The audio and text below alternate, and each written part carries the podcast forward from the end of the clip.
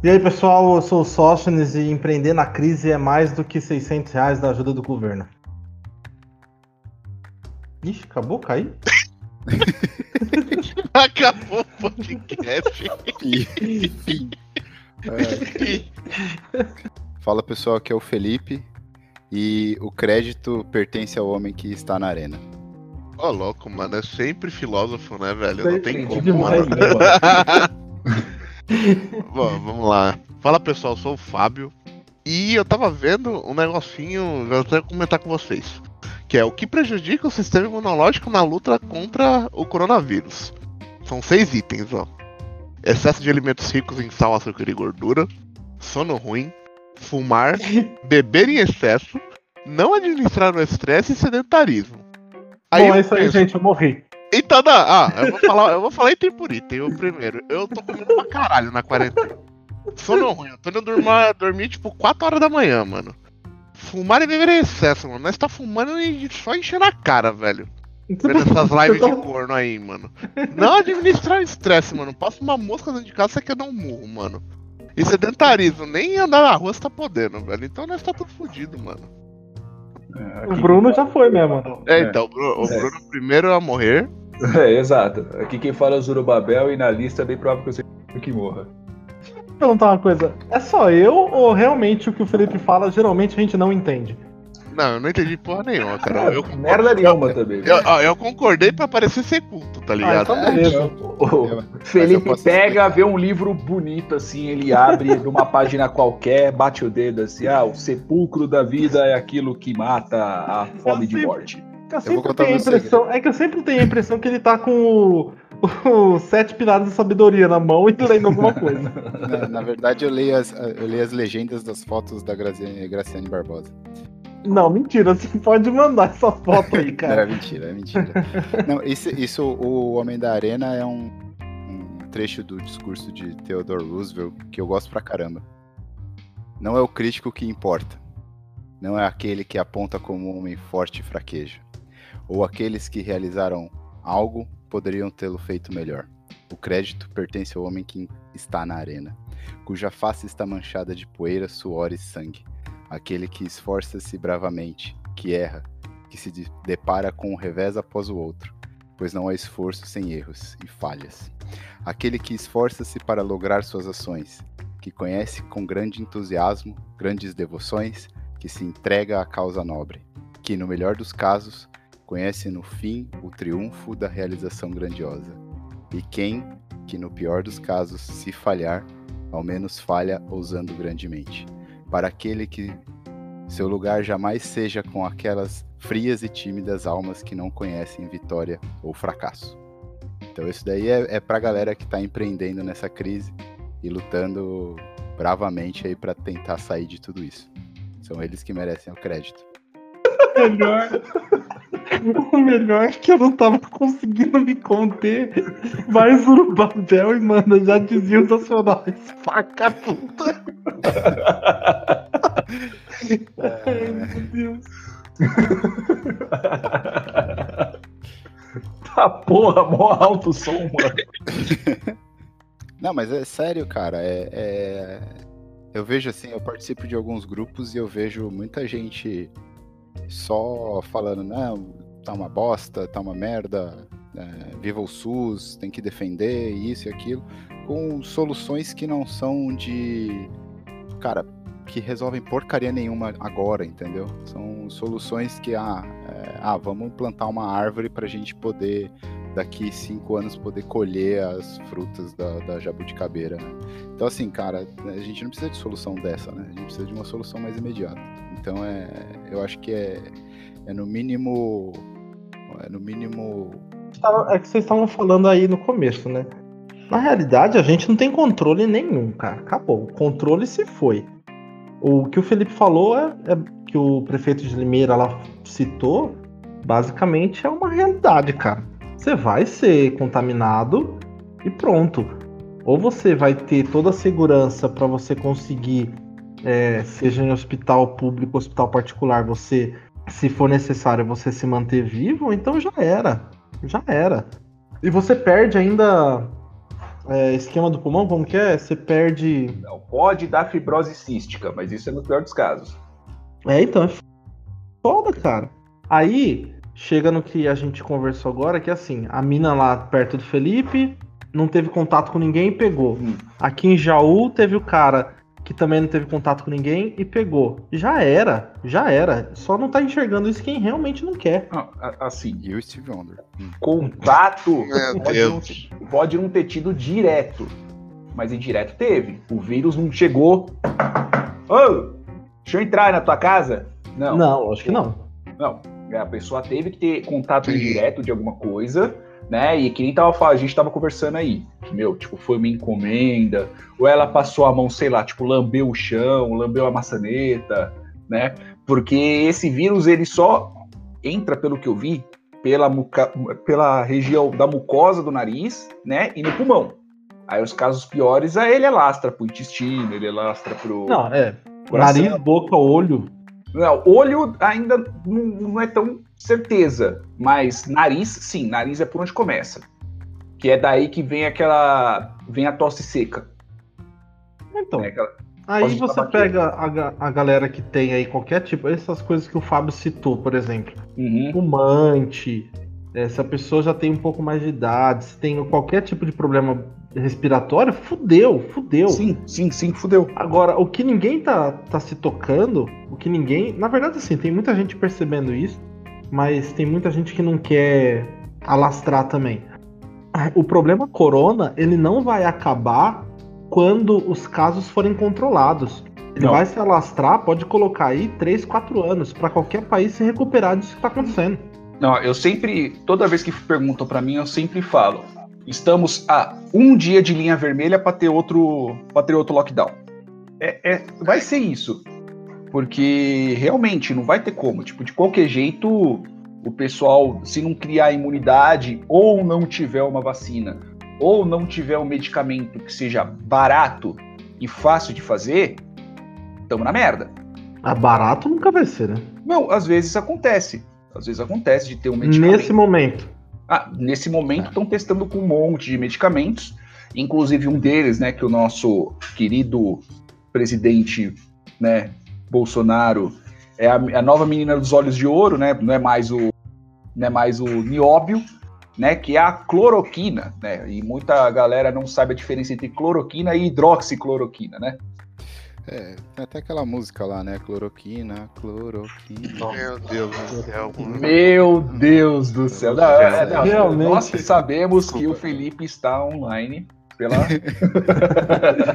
pela Eu já, ia, eu já ia perguntar por que, que ele tava tão quieto. É, então acho que ele já tava maquinando, ele tava maquinando, ele, ele rasgou o Roosevelt assim, ele começou a escrever. Tipo, É, hoje, falar. hoje começou cedo, né, mano? É Exato. igual o Thanos, cara. É o perfeito equilíbrio, cara. É o perfeito... o bichano Dead Jokes aí. Você pede pro Felipe fazer a, a pauta, ele faz uma pauta de trocadilhos, cara. Exato, só. mas, o, mas o foda, que nem, só pra. Falando coisa que eu não sei, mas que eu li. Então, tipo, eu não sou químico nem porra nenhuma. A hidroxicloroquina, né, ela é usada pra. pra é um remédio contra a malária. O efeito dele é o quê? Tipo, é contra o efeito autoimune. Então, seu corpo olha pra você mesmo e fala: Filho da puta, vou te matar. Por motivos. Né? E você tem um monte de doença que, que, que é autoimune. Você já assistiram House? Já. Então, lembra que qualquer doença aparecia alguém com o pé doendo, ele falava assim, alguma coisa, não sei o quê, ou lupus. É, Lupus é uma doença autoimune. O seu corpo olha, o seu sistema imune olha pro seu corpo e fala: "Ah, essa parte não é daqui, mas eu sou, foda-se, eu vou te matar. É tipo isso.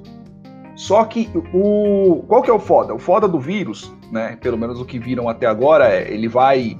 O vírus ele entra na célula, ele se reproduz, né? Loucamente, ele explode a célula e ele vai se alastrando em outras. Então você vai ter uma morte celular e ele vai descendo até o seu pulmão. Quando ele chega no pulmão, ele causa uma resposta autoimune, eh, uma resposta imune tão forte que seu próprio sistema imunológico começa a atacar as células do seu pulmão. Então você já tem um problema que é da inflamação, que é daí que vem a pneumonia, né? Então você tem excesso de líquido no pulmão, o seu pulmão não expande o suficiente para poder trocar gases, os alvéolos, que são que é a parte que faz a troca de gases, eles estão cheios de água, então não consegue trocar porra nenhuma, então você morre por insuficiência respiratória. Porque seu pulmão está trabalhando, só que ele não trabalha o suficiente, ele não consegue trocar gases com o seu sangue o bastante para você poder sobreviver. Né? Então, aí se você não morre de insuficiência respiratória, você pode morrer de sepse, que é uma infecção bacteriana.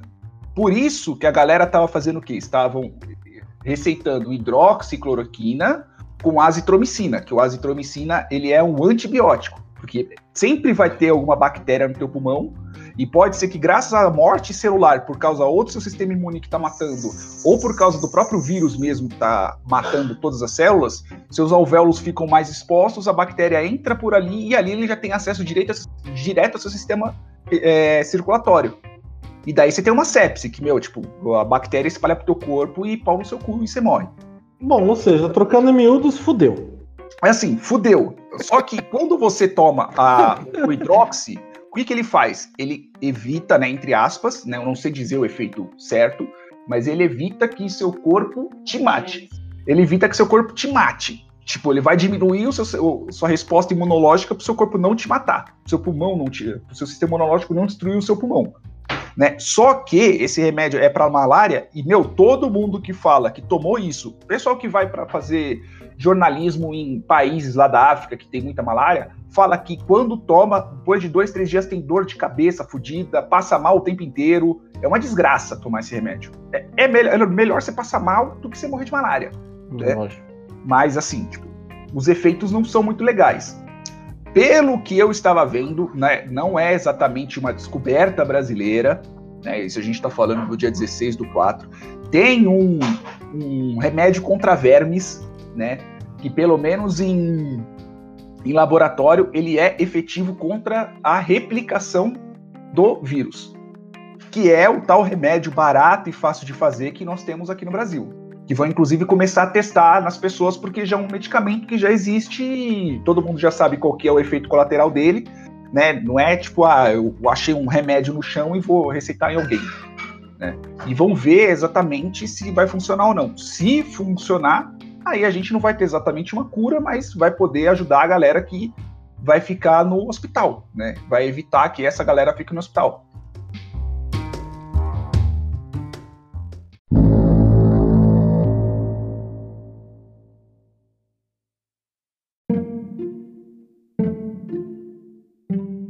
Indo pro, pro tema, quanto tempo vocês acham que a gente ainda tem de queda econômica do jeito que tá atualmente.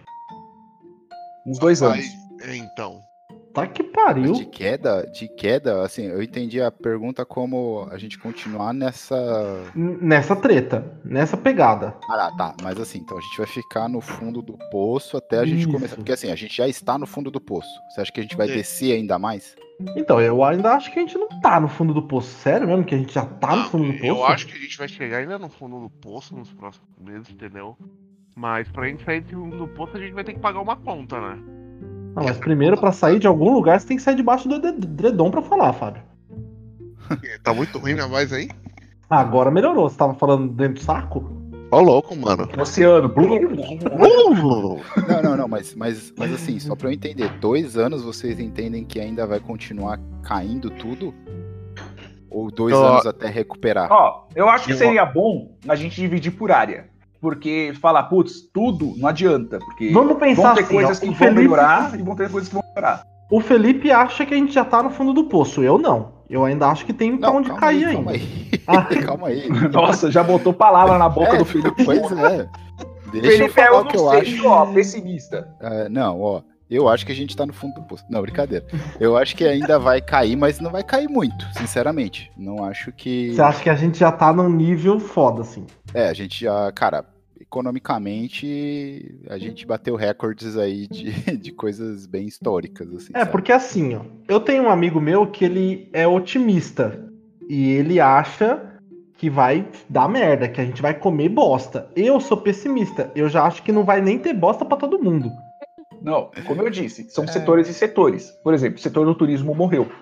100%. Morreu, Viagem, morreu né? não. Não, morreu, Sóstenes. Não, morreu Morreu. hoje, mas amanhã não. Nem, nem Não, não. Chernobyl morreu, o turismo Por isso que eu tô Chernobyl. falando, por isso que eu tô falando, a gente tem que dividir ou por tema e por tempo. Eu tô falando assim, tipo, a curtíssimo prazo, setor de turismo faleceu. Então tá, vamos fazer o que o Felipe tava falando. Aham. Onde, até onde vocês acham que a gente ainda cai? Pra Porque mim, eu- dois- até o final de 2020 vai ser de queda. Puta Isso é que certeza. pariu. Eu acho que não. Eu acho que até, sinceramente, eu acho que junho, julho. que É, vai- porque é é onde eu tô também. Eu tô nessa aí. Eu tô torcendo, pelo menos, né, velho? Porque. É que, por exemplo, a gente não vai ter, por exemplo, volta aos trilhos, meu, de, tipo, de maneira fácil. Vai ter, tipo, muito empresário que quebrou e vai ter que começar tudo do zero de Ah, novo. não, mas aí Só já é um dif- recomeço. É, então, a diferença é que muitos agora vão ter que recomeçar sem grana, mano. E, e eu tenho que fazer um aviso também, que eu tô fazendo uma visão do mercado onde eu moro. Né? Então, É, o Felipe, ele, ele é do, da parte norte do globo terrestre. é, eu moro Isso é no na Bahia. norte. Aqui eu acho que vai ainda junho e julho, assim.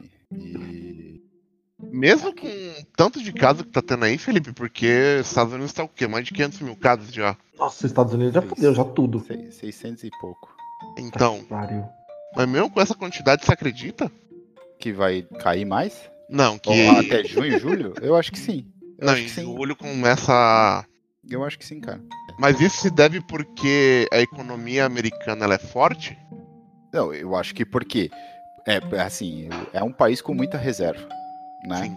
E, e ele vai injetar uma quantidade, ele vai, vai fazer artificialmente a economia voltar. Então, por isso que eu acredito que até o meio do ano a gente já está com um cenário de queda estabilizado e a gente também está no ano de eleição da, de, de presidência, né, aqui nos Estados Unidos. E ele não Você acha que mantém? Cara, hoje sim, porque o principal é, o principal cara que é que vai vai concorrer contra ele, ele é tipo muito muito extremista também, ao oposto, né? É claro que a economia ficar numa bosta, né, sei lá, em julho, em agosto, e piorando. A gente está falando que no mês passado, março, é, foram 700 mil pessoas desempregadas no país, né? Então é um negócio que começa a aumentar muito. Se continuar nesse mesmo ritmo de desemprego e de queda econômica, aí sim eu acredito que a, a, a reeleição do, do presidente ela estaria em risco. Hoje eu acho que ela não, que não há risco, sinceramente, mesmo com esse cenário todo, eu acho que não há risco. Por isso que eu acredito que ele vai fazer artificialmente as coisas e vai garantir que vai falar assim, cara, vai pra rua que a gente vai ter hospital pra galera, vai ter respirador pra todo mundo, não vai ter problema. Ele vai dar um jeito, entendeu? Ele vai colocar o povo pra trabalhar, vai voltar tudo e ele vai bancar, porque ele é uma economia que consegue fazer algumas coisas bizarras, tipo isso. É, eu falo. Eu falei do final do ano, porque aqui no Brasil a nossa economia ela já é fragilizada naturalmente, entendeu? É. E quando você ah, coloca uma crise que tá parecendo ser um precedente tão forte quando a gente teve lá em 1929, meu, eu não, não vejo, tipo, a curto prazo aqui a gente se resolver. Não, mas eu, eu, eu mantenho também mais ou menos junho, julho, pra gente estabilizar. É o, é o máximo que a gente vai cair, eu acho. Aqui, tá? Aqui no Brasil. É, e aí, junho, julho, mais ou menos, eu acho que a gente volta pra rua. Não tenho certeza não. Porque aqui a gente. O número aqui ficou muito baixo, né? O número aqui ficou bem abaixo dos países do tamanho do Brasil, que é o caso dos Estados Unidos. Esse de voltar pra rua, ô Sócrates, eu falo até por Guarulhos. Aqui não parece que tá tendo quarentena, velho. Então, aqui eu, bom, é isso que é legal, né? Porque a gente tem Guarulhos, tem São Paulo, tem Estados Unidos, tem interior. Aqui no interior a gente tá com um grande problema do- dos mais idosos ficarem em casa. E aqui no interior, a cultura também nunca foi ter home office. Nunca, nunca se teve home office. Alguém falar que trabalha em casa ou tem um, um escritóriozinho no condomínio para poder fazer alguma coisa ali, é como se a pessoa fosse vagabundo, assim. Então isso tá mudando um pouco agora também. Só que a gente tá tendo problema com o idoso. E aí os idosos tá na rua, cara. De São Paulo eu só vejo por jornal. Mas eu assisto aquele jornal da manhã também da, da Rede Globo. Bom Dia São Paulo. E, cara, ônibus lotado, trem lotado, metrô lotado. Não vai parar. Aqui você conhece aquele nosso caminho que a gente fez muitas vezes de ir ali pelo Jaçarampa e pro Tucuruvi, sabe? Saindo da Sim. Vila Galvão. Sim. Cara, ali todo dia já voltou a ter trânsito nas horas de pico. Então, não, Tá normal. já não, não parou já o que tinha que parar. Se der uma estabilizada, vai voltar pra rua. E aí é onde eu acho que a gente não cai mais. Não quer dizer que a gente começa a melhorar. A gente só não cai. Isso Ó, gente, eu. A gente não cai mais porque a gente vai ter que recuperar um, um prejuízo de início, É. né? Chegou no fundo ali. Eu acho que o nosso fundo vai ser entre junho e julho. E aí depois é só subir. Todo mundo fala que ah, do fundo é bom porque o único caminho é pra cima. É, mas é um caminho foda, né, que a gente vai ter que fazer. Que nem, por exemplo, o Zuruba falou que o setor de turismo morreu e realmente morreu. Não, morreu, por agora Então, esquece. E, meu, é- o turismo é um dos principais ramos do Brasil, cara. Principalmente se você Não for do pegar. Brasil, né? É, São, é- Paulo não, São Paulo não precisa do turismo. Não, eu sei. Não, cara, como Não, assim? mano. São Paulo, a cidade São de São Paulo. Paulo, não precisa. São pô. Paulo. São Paulo. Por que que incrível tá que, pareça, São Paulo. Por. Não, tô falando, tô falando porque eu, eu trampo né, numa empresa que vende isso. E São Paulo. Isso, exato, é verdade, cara. Você trampa numa empresa que São Paulo tem turismo. Assim, tem muito mais, o que você muito, vê muito mais é gente e voltando a trabalho. Mas aqui tem turismo sim, porque dependendo das, das cidades metropolitanas aqui, você tem que ou chegar em São Paulo ou você tem que chegar em Guarulhos para poder viajar. Sei lá, por exemplo, Campos do, Campos do Jordão, por exemplo. Muita gente que vem, de, sei lá, do Paraná, muita gente que vem de Minas Gerais, quando eles descem, eles descem aqui em Guarulhos, de Guarulhos eles vão para lá. Entendeu? Então você tem uma Não, é que assim, talvez eu não, não tenha me expressado bem também. É que Hum. São Paulo não é a, a cidade a cidade do turismo do Brasil. A gente O tem. município. É, não, município. É assim, o São Paulo ela é uma cidade é, financeiramente mais importante do, do país, talvez. Não sei se Uhum. tô falando alguma besteira. E a cidade em si, ela não vive do turismo que nem, por exemplo, um Fortaleza, Ceará. Ah, sim. É não, disso que eu tô. é, nessas, nessas comparações, Cara, a gente tem muita cidade mais fodida do que São Paulo. Quer ver uma cidade que eu conheço e tá realmente fodida?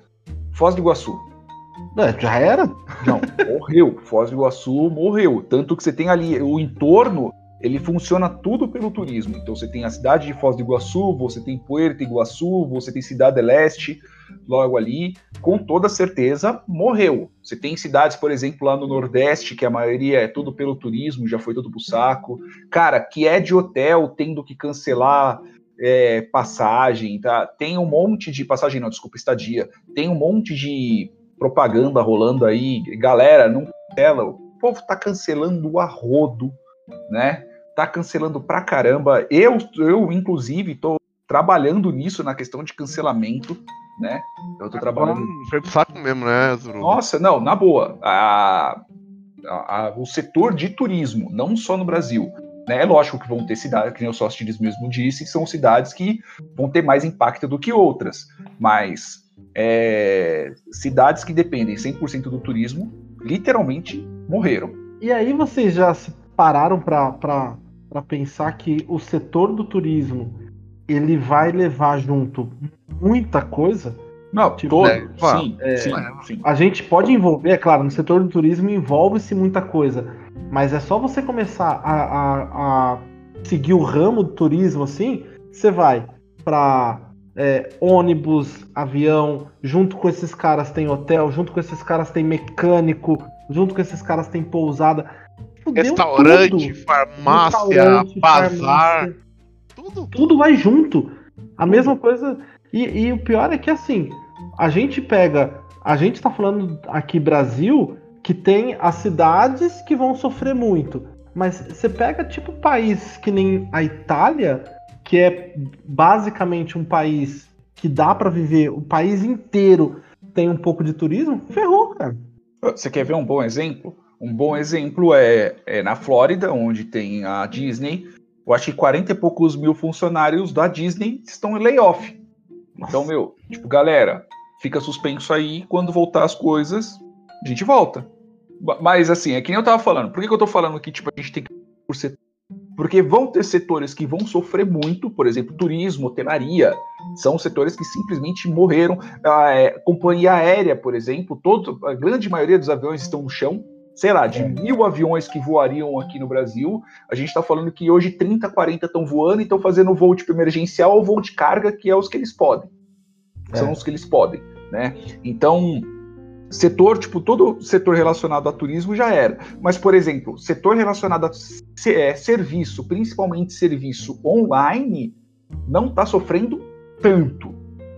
Por exemplo, é, é, aplicativo de pedir comida, por exemplo, né? Então, é, é restaurantes, etc., eles ainda estão conseguindo sobreviver em cima disso.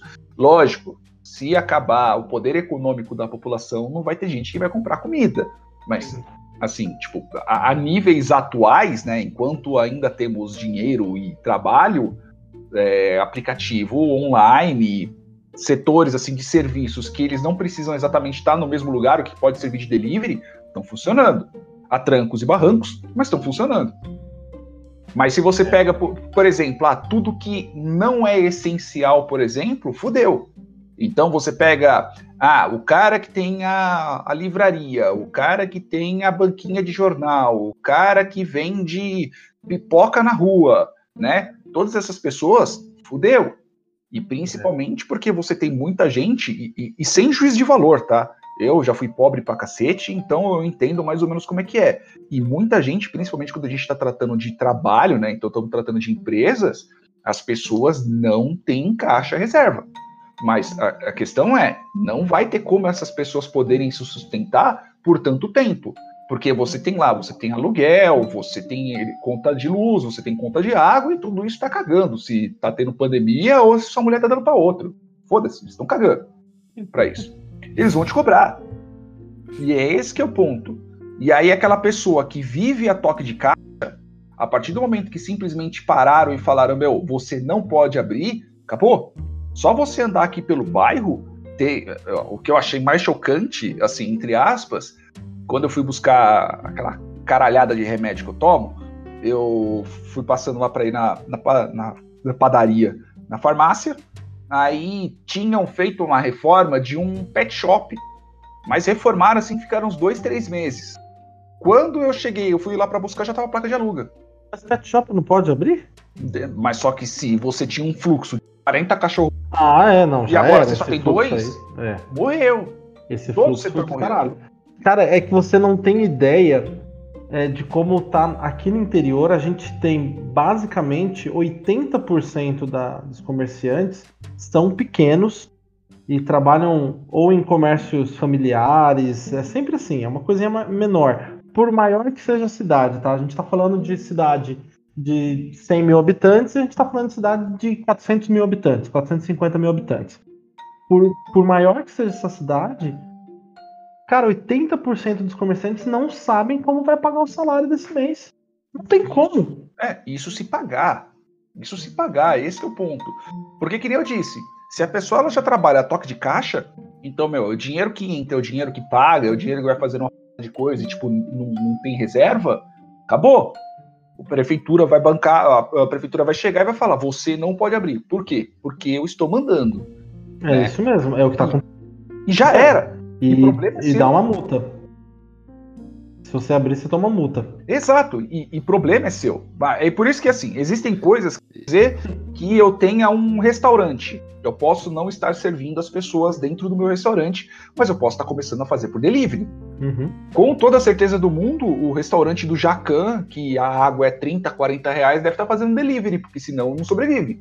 E esses, tipo, esses setores vão é, vão sobreviver por um tempo. Setor de tecnologia é um setor que vai sobreviver, né? Porque dá para você trabalhar, as pessoas dá para trabalharem de casa, então vai ter uma mudança muito forte, pelo menos assim eu espero, na questão do home office, né? Tem que que aí a pessoa vai ter que ter, porque mesmo que termine a, mesmo que termine a quarentena, o de qualquer jeito vai ter um tempo ainda que nós vamos ter que ficar com medo do vírus.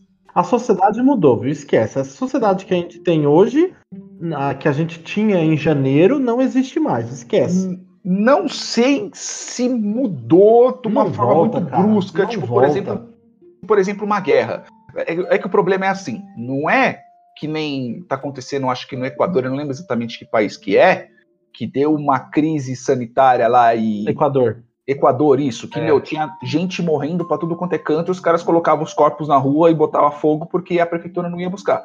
Então, se chegar a esse ponto aqui no Brasil, né, que não pode ser que não demore muito, se você pegar uma cidade mais isolada é, de um grande centro, porque muita gente fala, ah, mas só que aqui no Brasil, se a gente for para levar por per capita, né, que é você dividir a quantidade de, de a po- população pela quantidade de leitos de UTI, a gente está muito, tá muito bem do que muito país rico. Só que assim, você tem uma puta concentração desses leitos de UTI em determinadas cidades.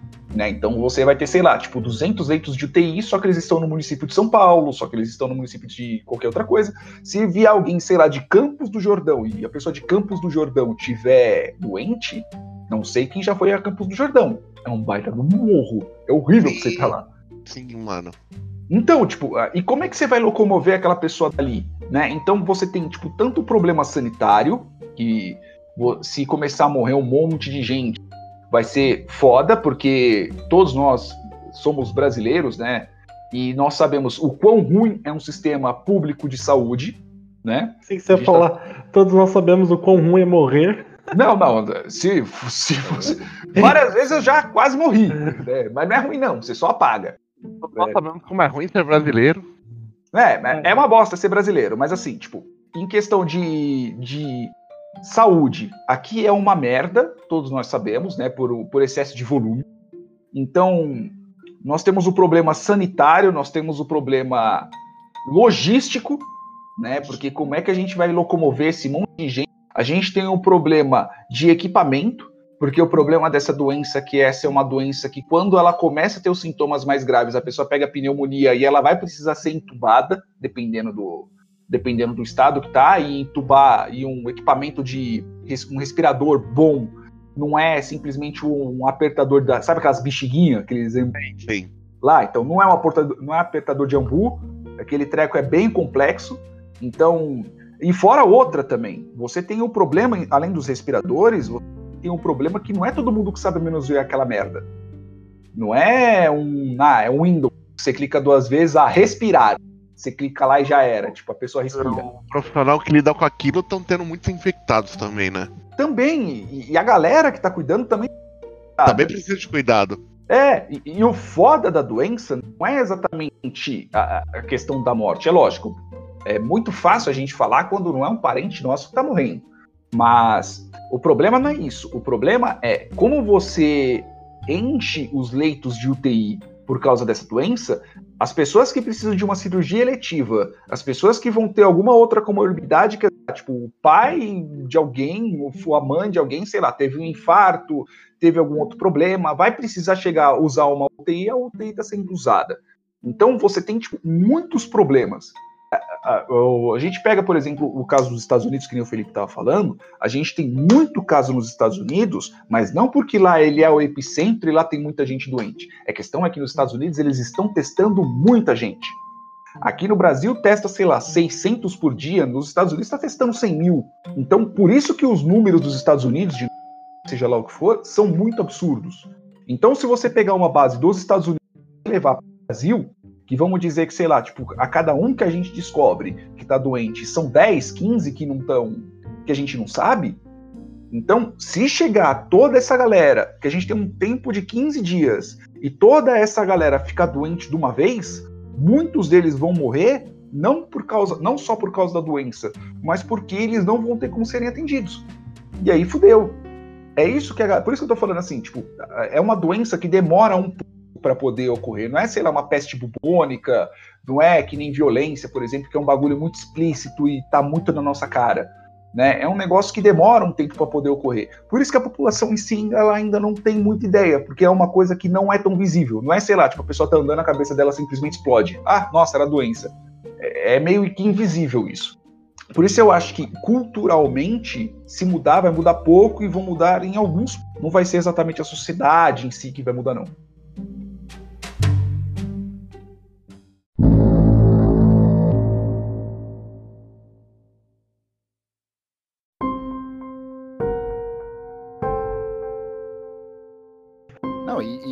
como, e como que você vai empreender em cenários assim, né? A gente a gente fala, poxa, como que eu vou me, sei lá, pensar em criar um negócio novo assim, né, cara? Criar uma.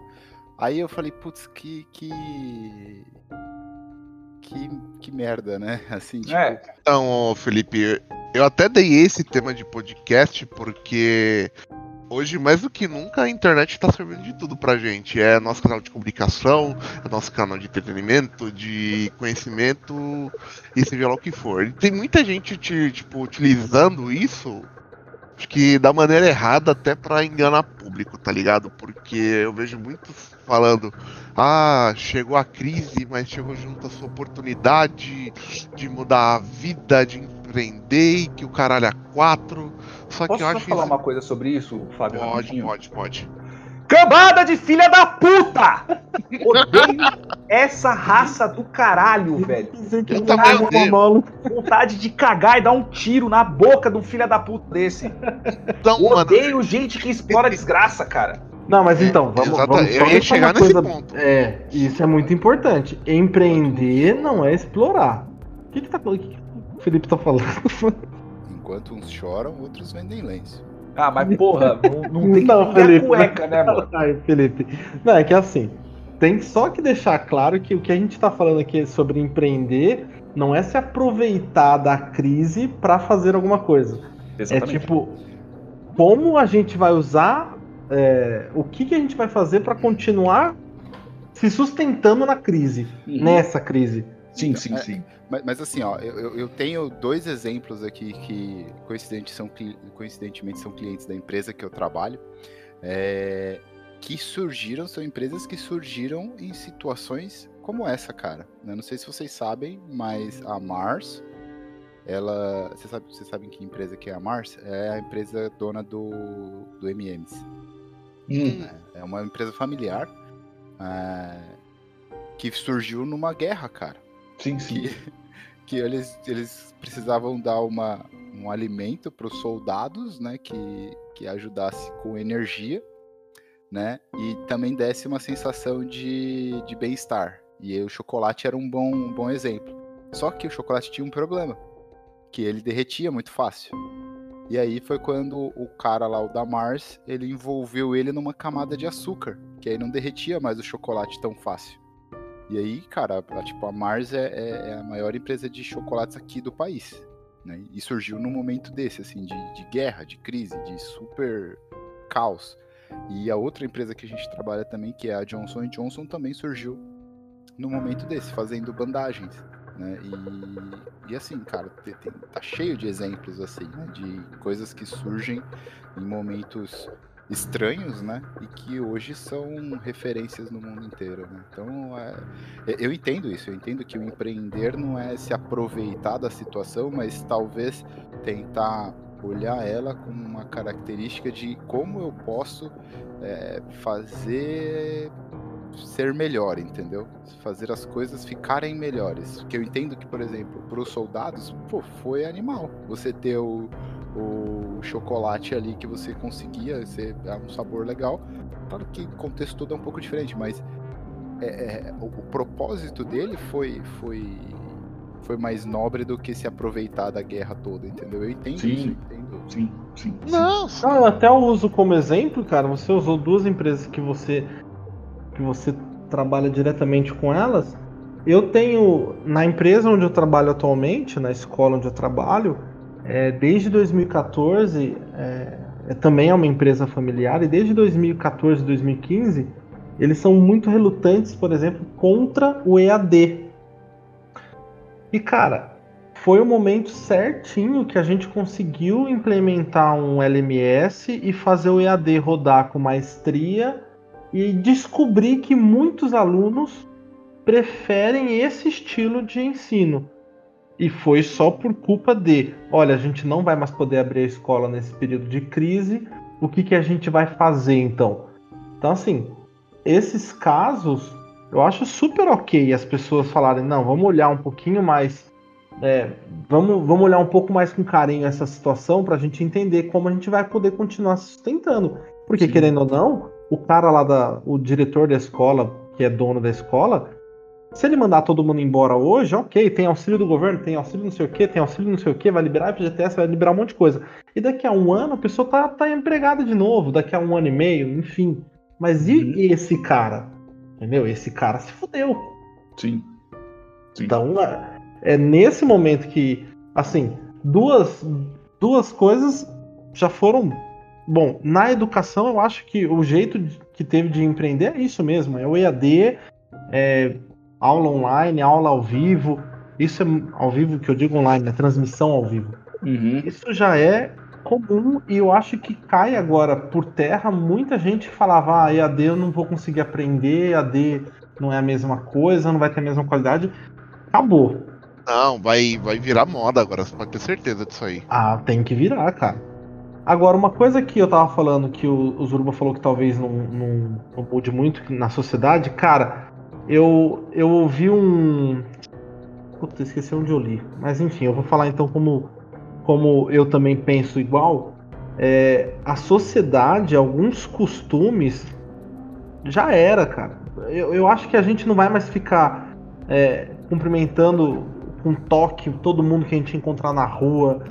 É, vai ter muita gente que não vai mais perder a mania de usar essa máscara. Puf, esquece.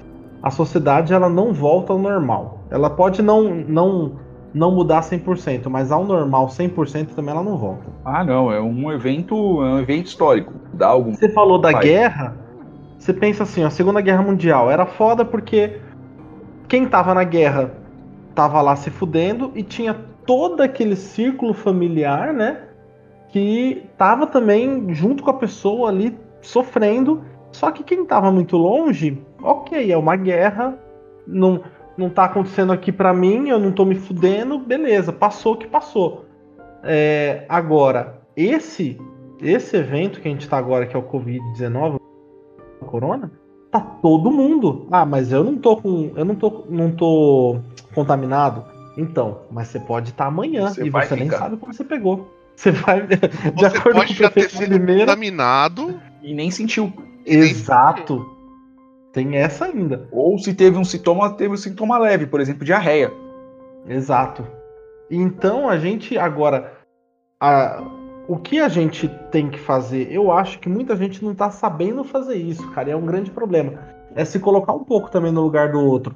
Que nem o, o patrão que tá em pânico querendo reabrir o negócio dele, porra, não é que o cara não tá pensando nas pessoas, velho. É só que o cara tem que se sustentar de algum jeito. Exato. Cara, ontem eu tava falando com, com os colegas lá do trabalho e eu falei assim, né, tipo, o, é muito fácil pra gente que tá trabalhando remoto, trabalha aqui no conforto de casa, o salário tá caindo certinho e tal, sair e falar, mano, esse povo tá na rua, esse povo tá isso e aquilo. Cara, a gente não tem ideia do que, que tá rolando. Sim, a gente não tem ideia, cara. Tipo, tem gente, cara, que tá passando fome, velho. É tipo, passando fome no sentido literal mesmo. Não tem o que comer, mano. E assim, é, a gente acaba ficando muito é, no nosso nosso círculozinho ali, no nosso mundinho de pessoas que estão no mesmo nível, é, no mesmo nível social, no mesmo nível econômico, mesmo nível educacional. E, e ali, cara, é, é, você vai ver um, dois, sei lá, poucas pessoas que estão numa situação assim super grave, né? Mas cara, quando a gente desce o nível pra galera que é que é trabalho informal, que é isso, cara, é, é outra coisa. Eu não sei, cara, mas eu consigo imaginar que, meu, deve estar tá um caos, deve estar tá um caos mesmo tá um negócio totalmente caótico. De, de tipo. De desesperador mesmo. Eu, eu fico pensando assim, cara, que é, eu, eu, eu olho muito minha família, né? Meu irmão, minha mãe e minha irmã que estão no Brasil. E eu fico pensando assim, eu falo, cara, se, sei lá, se meu irmão não perdeu o emprego, se ele perdeu o emprego, o que, que vai acontecer?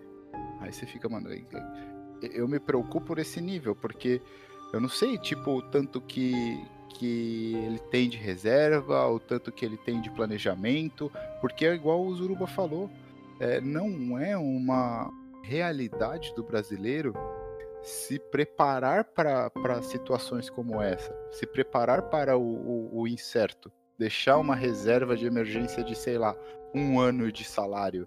Cara, quem que tem um negócio desse? Quem que pensa Não, um negócio desse? Às vezes nem consegue, cara. Nem consegue, mano. É mais fácil. É mais fácil ter um ano de dívida equivalente a um ano de salário do que um ano de reserva, mano. Meu, você não tem nada. Vamos, vamos subindo, né? Então, você não tem nada. A única coisa que você só tem atualmente, vocês, vamos pela, vamos pela gente, pelo cenário atual, que eu acho que fica mais fácil para a gente poder conjecturar. Vocês, imagina que vocês não têm nada de dinheiro. Não, não precisa imaginar, é isso aí. Não, é, então, mas assim, sem dívidas extremas, na situação é. atual, o que, que vocês poderiam empreender?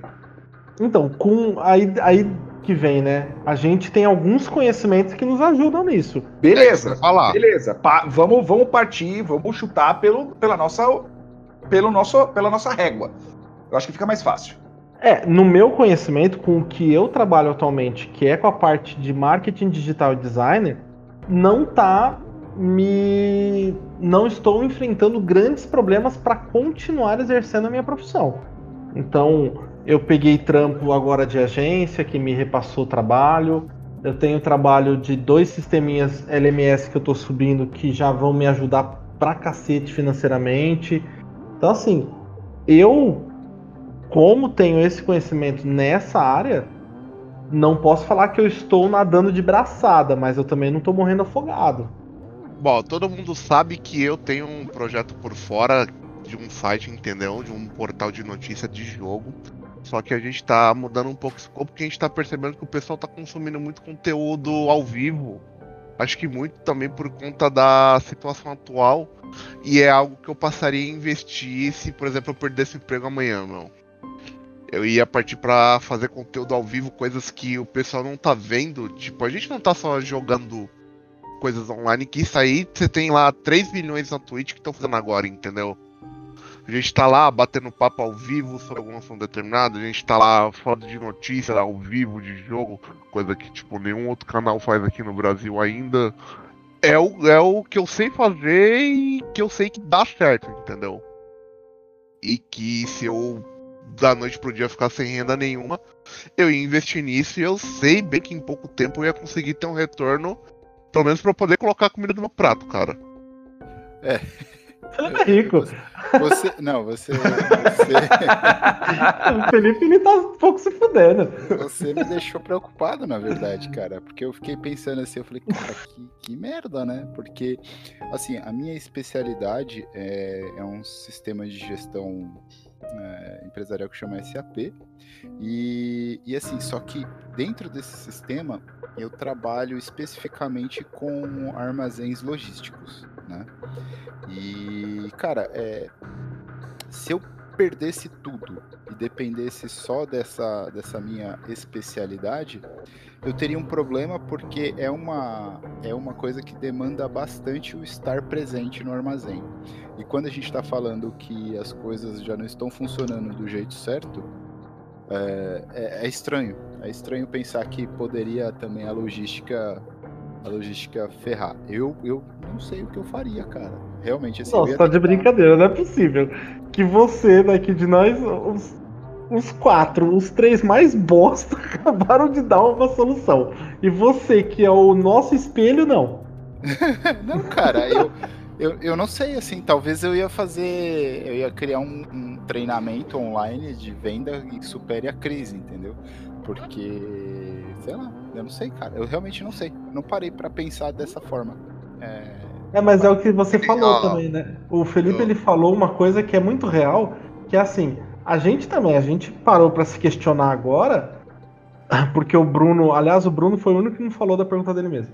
Mas a gente parou para se questionar agora, mas a, quantas vezes a gente fez isso antes desse podcast, né? De se questionar, e aí, o outro ali?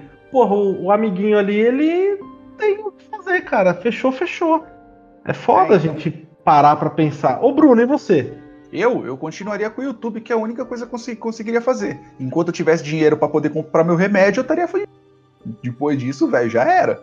É só tremedeira e brincar. Ah, eu podia trabalhar em. Segurava pela perna, ficava batendo no chão, assim.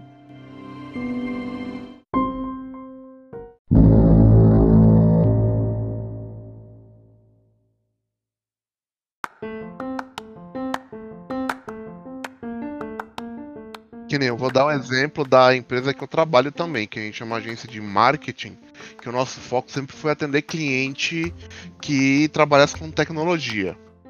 Só que, como vocês mesmos falaram aí, que tecnologia, tipo, tá sofrendo um pouco. Por exemplo, o pessoal não tá indo hoje no shopping comprar celular, TV, geladeira, caralho, a quatro, mal tá saindo de casa, entendeu? Então a gen- a gente, nas últimas semanas, a gente abriu nosso escopo de cliente, cara. A gente vai trabalhar com farma e vamos trabalhar com o setor alimentício junto. É, eu ia focar muito mais na questão educacional, que é o que eu já faço. Porque, bem ou mal, eu já tenho um público. Lógico que eu não ganharia horrores, dificilmente eu chegaria a ganhar muita coisa, mas é o que dá pra fazer a curto prazo. O que, que eu tava falando? Por que, que eu fiz a pergunta? Porque, assim, tipo, é, como a gente tá num cenário de demanda muito limitado e de um escopo de trabalho muito limitado, é difícil, inclusive, até a gente pensar no que que a gente pode empreender, né? Porque, vamos dizer, tipo, geral, porra, empreender em hotelaria hoje em dia não dá. Né? É jogar dinheiro fora, a não ser que você seja muito rico e esteja pensando a longo prazo. Mas se você for parar para pensar no que a gente pode empreender hoje, hoje, hoje em dia, a Uhum. gente pode empreender em qualquer coisa que não tenha é, a necessidade social, que não tenha a, o- a aproximação social. Ou Sim. seja, quase nada. Quase nada, exato. Você vai empreender você pode. Exato, educação, al- alguma coisa de conteúdo, que nem o Fábio citou. Porque, querendo ou não, o conteúdo continua sendo é, consumido. Aham. Só que aí você tem as outras partes.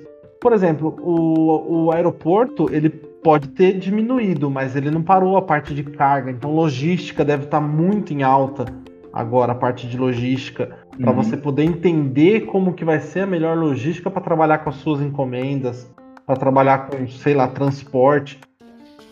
Não tem Sim. muita coisa. E quem Não. tem muito dinheiro, quem tem muito conhecimento, vai ser a galera que vai mudar a sociedade quando a gente voltar. Porque vai ser a galera que vai produzir. É um Tesla da vida que tá, deve estar produzindo ah, loucamente agora um sistema para poder fazer as coisas automático, sem precisar de ninguém. Cara, agora a galera deve estar queimando neurônios pensando nisso. A Amazon, a Amazon não tem já um- alguns centros de distribuição que não tem ninguém trabalhando, que é tudo robozinho? Eu sei que, que tem, não exatamente ninguém, mas tem pouca gente que é o pessoal do, do AliExpress, que é um monte de robozinho mesmo nos, nos, nos armazéns levando coisas para um lado para o outro. Isso tem é mesmo. Isso, cara, é isso. Ah, mas a Amazon em si, ela já estava querendo fazer a parte de entrega através de drone. Só que o governo não deixou. Né? Talvez agora o governo vai começar a olhar e falar, ó, pode ser que seja uma oportunidade. E não só para a Amazon. Né? Pode ser que outras pessoas também que já tenham conhecimento na parte de computação e etc, elas consigam. Mas aí vai ser muito mais depender do entrave do governo, né, do que exatamente da boa vontade das pessoas. E, e por mais que vocês aí que estejam ouvindo agora, vocês podem falar assim: ah, mas se a Amazon fizer, ninguém mais faz. Não, relaxa, a Amazon vai fazer para as grandes metrópoles. A cidadezinha de 150 mil habitantes, você ainda vai ter que fazer alguma coisa. As É bem pessoas ainda provável. têm que fazer alguma coisa acontecer nesse lugar menor.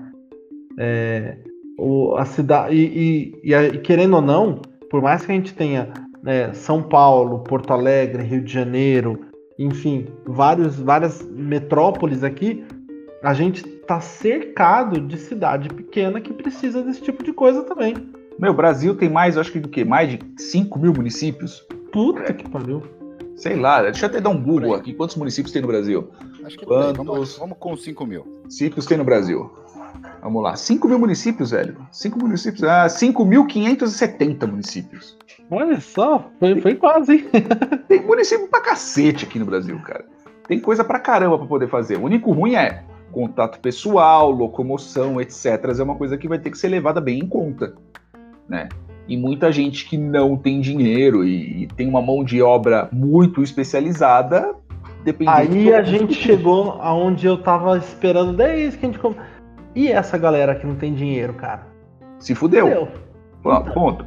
Se fudeu, ponto. Ah, Porra, a gente tá aqui quatro especialistas em porra nenhuma. Vamos dar um jeito nesse pessoal, vamos ajudar a vida deles. É que depende, velho. Se você não tem dinheiro, se você não tem conhecimento, a única coisa que só vai te sobrar é sua mão de obra. Então você vai ter que trabalhar em alguma coisa, tipo, braçal. Né? E dependendo de onde for, você não pode nem mesmo usar seu braço, porque tá tudo Mas fechado. Não tem jeito então. Se você não tem, se você não tem a grana, ou você vai ter muito conhecimento pra poder fazer alguma coisa muito diferente, ou então você vai ser o bombeiro de Chernobyl. Sim, Chernobyl, puta que pariu, hein, mano. É porque você tá ligado que você já vai pra lá pra apagar o fogo e vai morrer. Não, então, é por isso mesmo. Foi um exemplo, tipo, foda, mano. mas é bem nessa mesmo. Mas é difícil, principalmente pra quando você não tem dinheiro e você não tem conhecimento. Galera que não tem, cara, vai passar por dificuldade. Tá, mas a gente tem realmente bata alguma Ah. coisa na cabeça e ela consiga resolver um problema naquele lugar. Vamos dizer, por exemplo, vive numa comunidade, você tem um celular e um grupo, e, sei lá, um pacote de dados, você pode ser o cara que vai pro mercado pra galera. É, Bruno, só que aí que tá, velho. Aqui no Brasil, eu acho que 70% das pessoas não tem dinheiro. É, inclusive 63% das estatísticas são inventadas na hora. Eu inventei na hora agora isso. Eu tô falando assim, é que é um número muito alto. Eu Não. eu não quis falar 90%. Esse mas podcast é uma estatística inventada, galera. Sim, sim, sim, sim, sim. O podcast foi inventado. As pessoas, dependendo, Eu nem, eu nem escutaria essa bosta.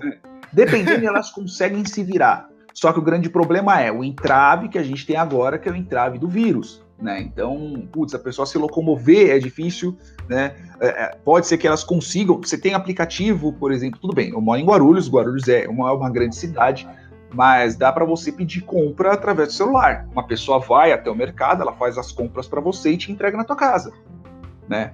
Pode ser que você seja a pessoa que tenha lá o grupo do WhatsApp e você vai fazendo entrega de pessoa em pessoa.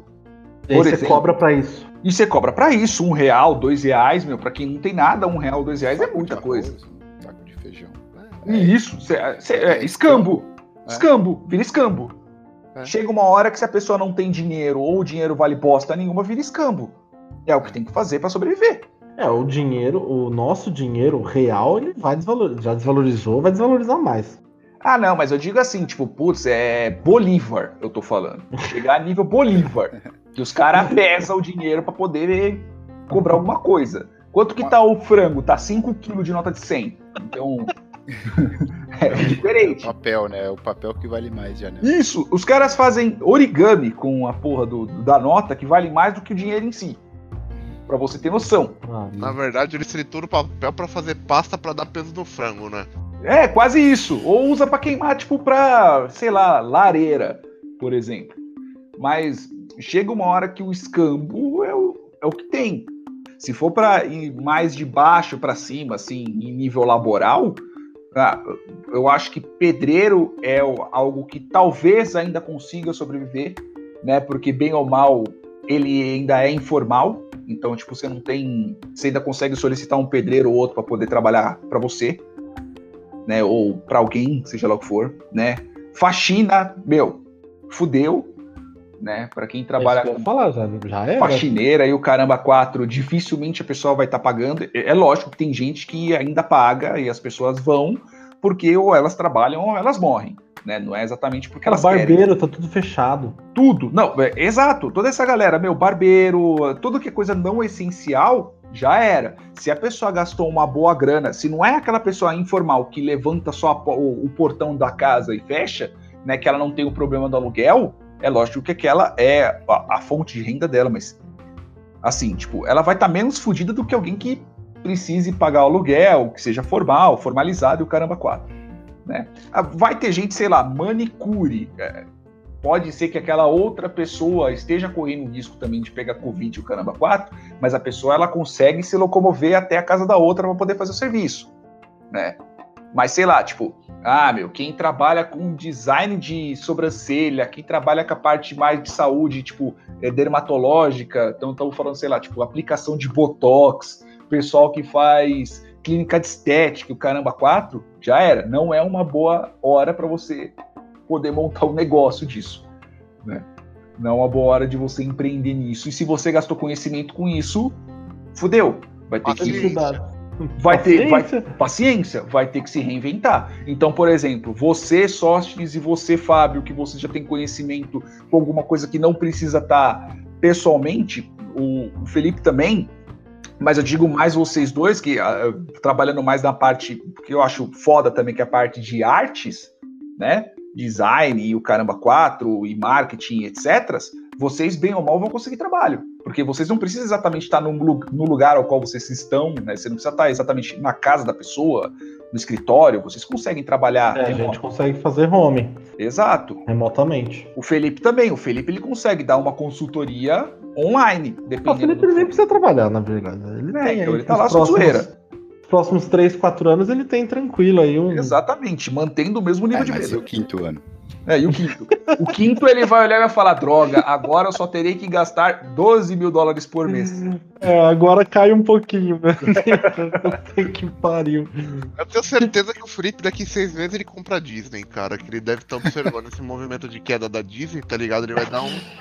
É, agora que, é que ele não falou nada, mas ele já está comprando. É, já, exato. Comprei tá Johnson. na frente da Disney, assim, olhando e falando, não, disso vai ser meu.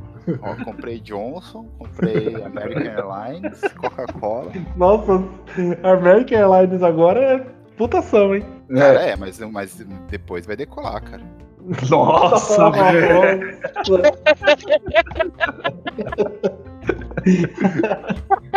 Eu juro que eu vou fechar o programa com essa piada, cara.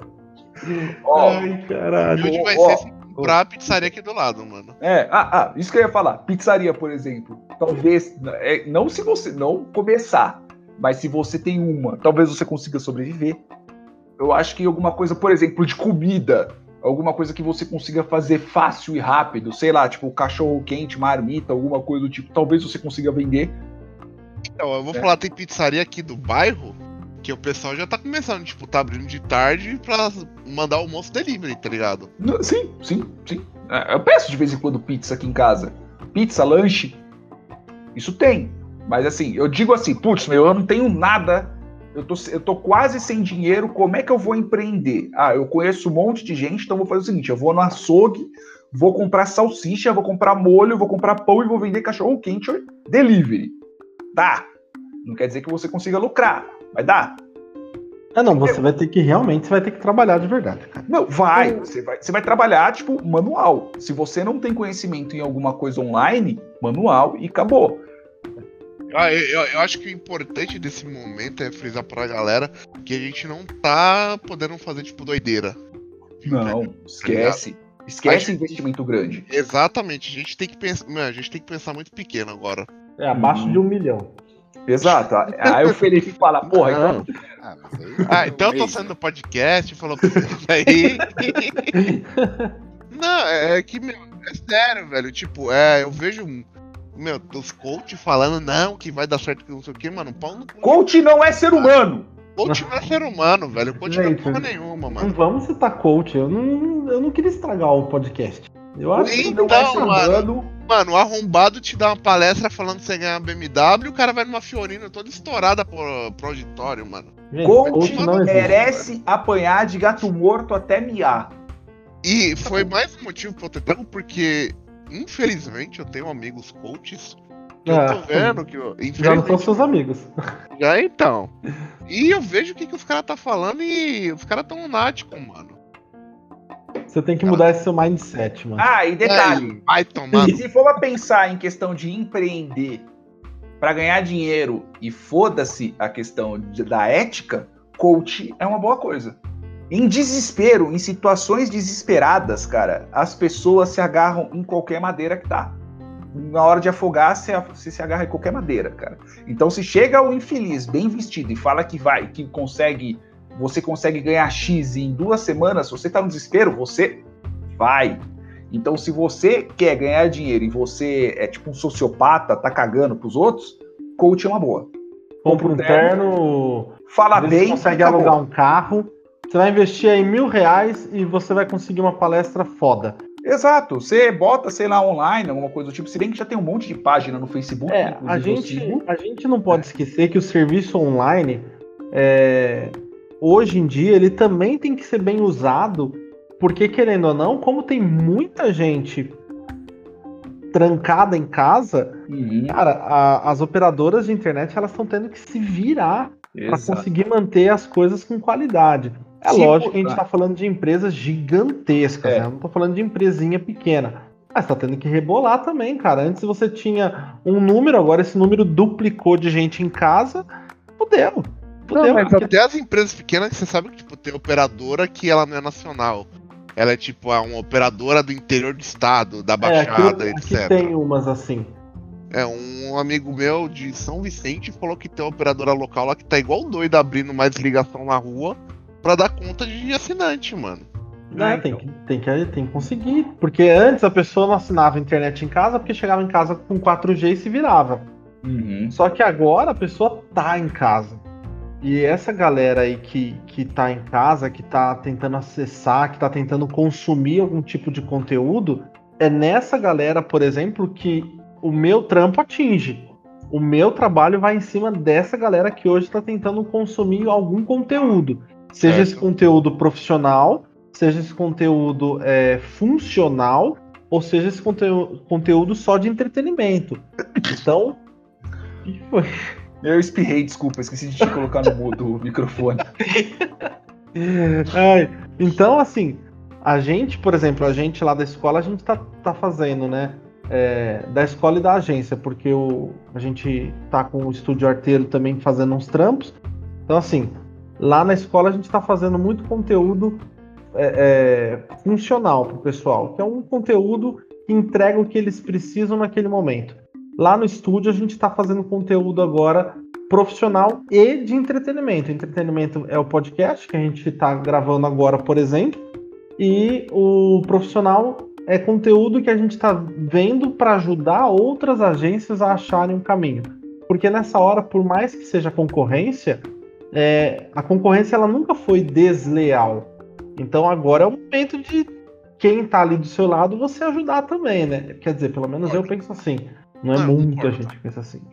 Ainda mais sendo na área de marketing, mano, você não tem só, tipo, cinco clientes à sua volta. É, lógico que não. Você tem uma porrada de cliente, tipo, tem cliente pra todo mundo, desde que você faça um trabalho bem feito. Exato. Você tem que fazer um trabalho bem feito. E aí é onde entra esse trabalho de você entregar número para o cliente, de você entregar o resultado para o cliente para ele poder ah, chegar onde ele precisa, né? Se ele não chegar, você também não vai chegar. Isso é um ponto simples e não tem nem que ficar eh, eh, costurando muito.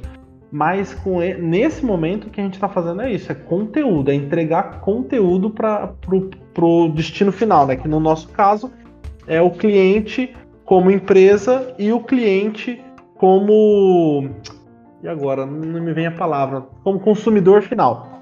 Bom, eu, eu dando um exemplo pessoal, até por conta do, do nosso site, tipo, quando eu tô trabalhando em dia normal lá na empresa, se eu tenho, tipo, meia hora pra mexer por dia, é muita coisa. Porque, tipo, meu emprego ele me consome pra caramba.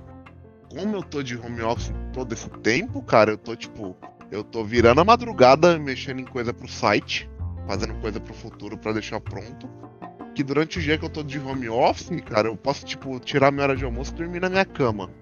Pra aguentar, tipo, a rotina de ficar ligado o dia inteiro, entendeu? É o, é o sacrifício que eu tô aproveitando pra fazer, cara. É porque, querendo ou não, o home office ele, ele muda a sua rotina, mas se você souber controlar, vai que vai.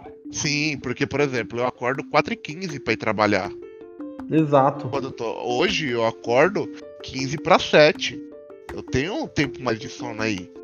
Eu acordo, escovo o dente, tomo café e já tô trabalhando.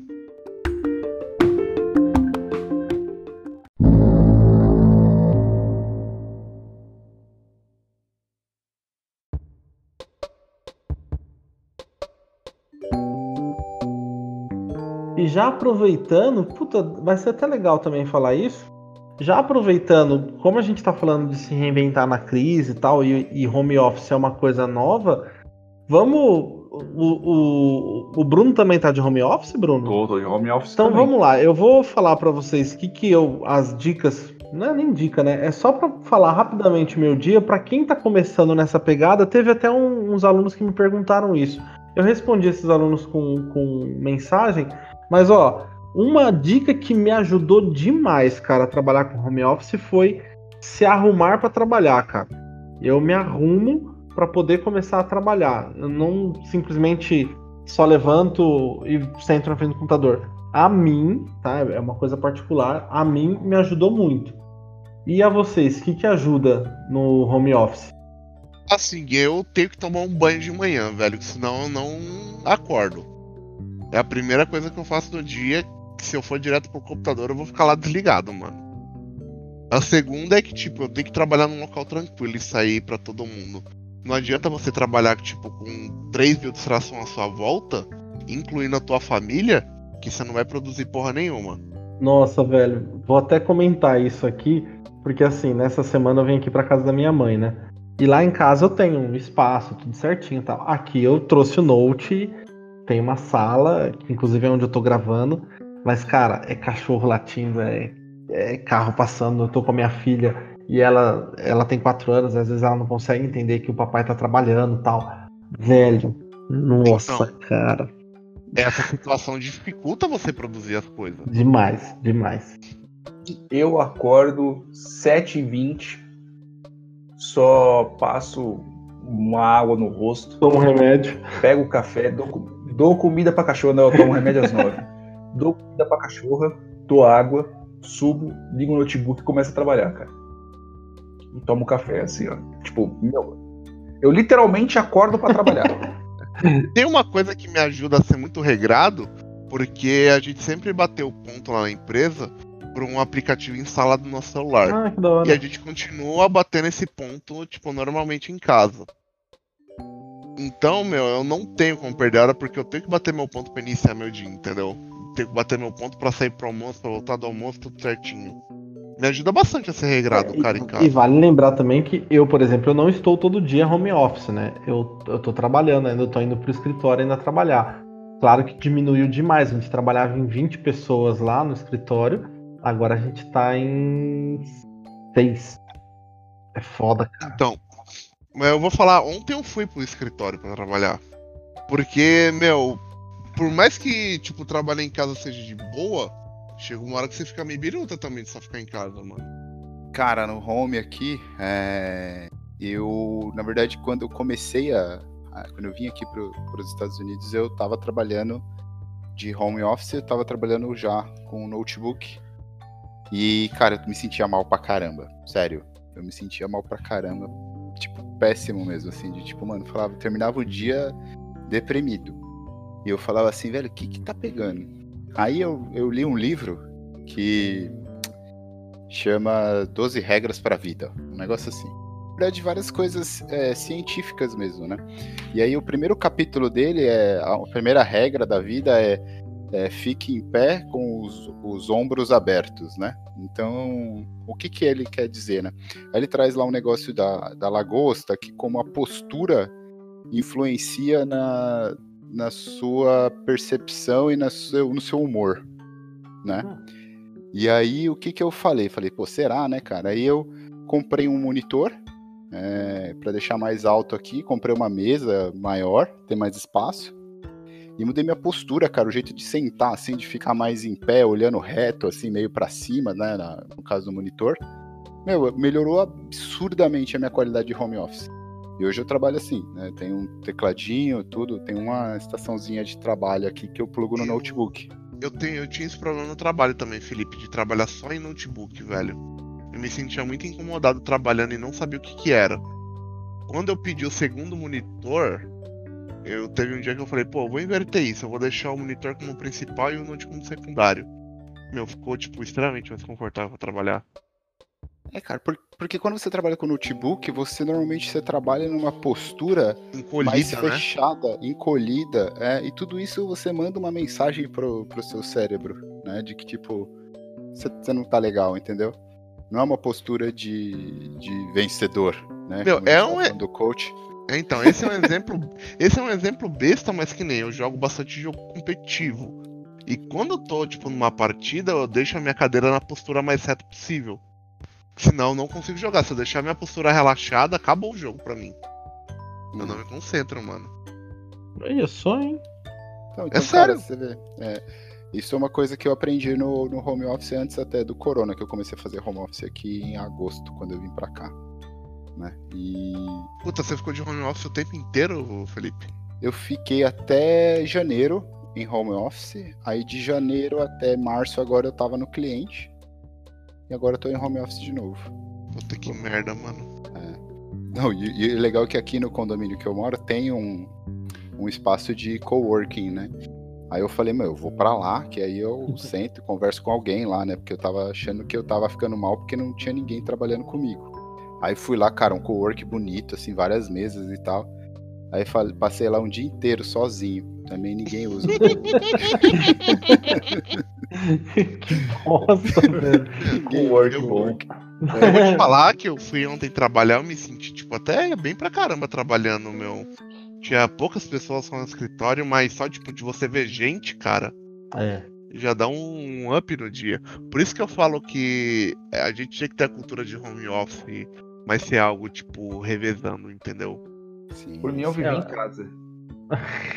Que nem o meu ramo, do Zuruba, tipo, a gente poderia ter pelo menos um dia de home office na semana, mano. Por mim, eu ficaria todos os dias de home office, não veria ninguém na minha frente.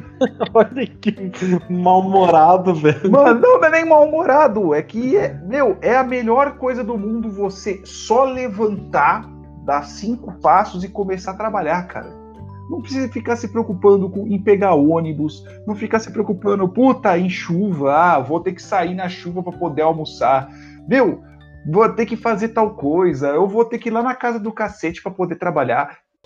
Cara, é vida. Eu acho que deveria ser um dia de escritório, devia ser o contrário. E olhe lá, isso quando a pessoa quisesse te ver realmente frente a frente, não sei por qual motivo. Dependendo do Ah. trabalho, meu, não deveria existir nem escritório, só internet.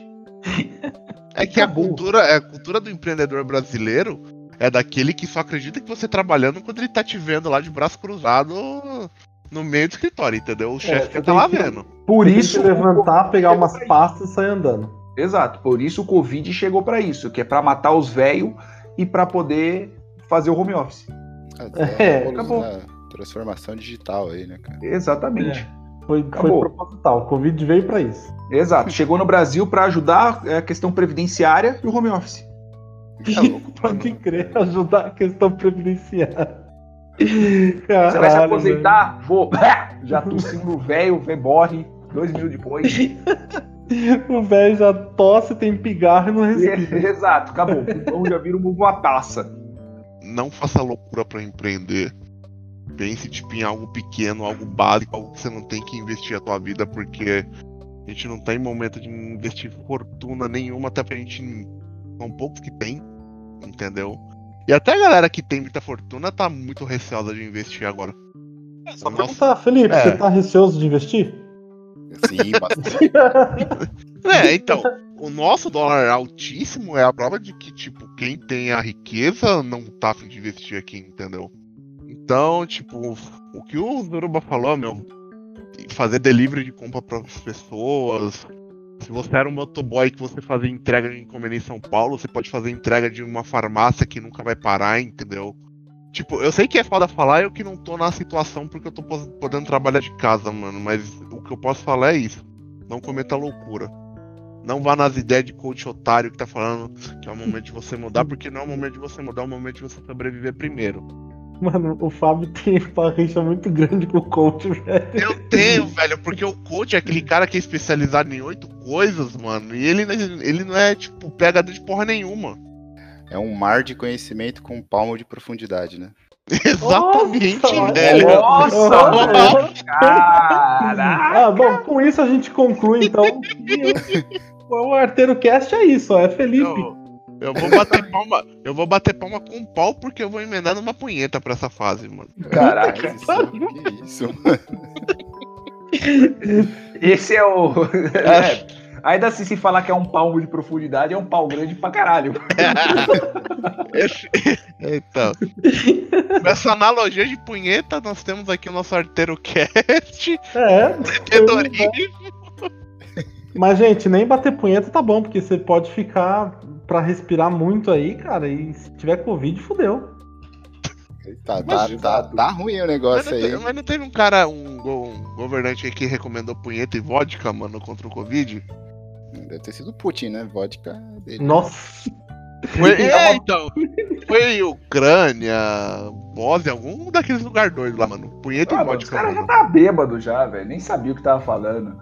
O que, que você acha do Covid? Ah, punheta vodka e é isso aí. Punheta vodka é isso aí, caralho. É, e frio. Falou. e Falou. viva o Putin. Acabou.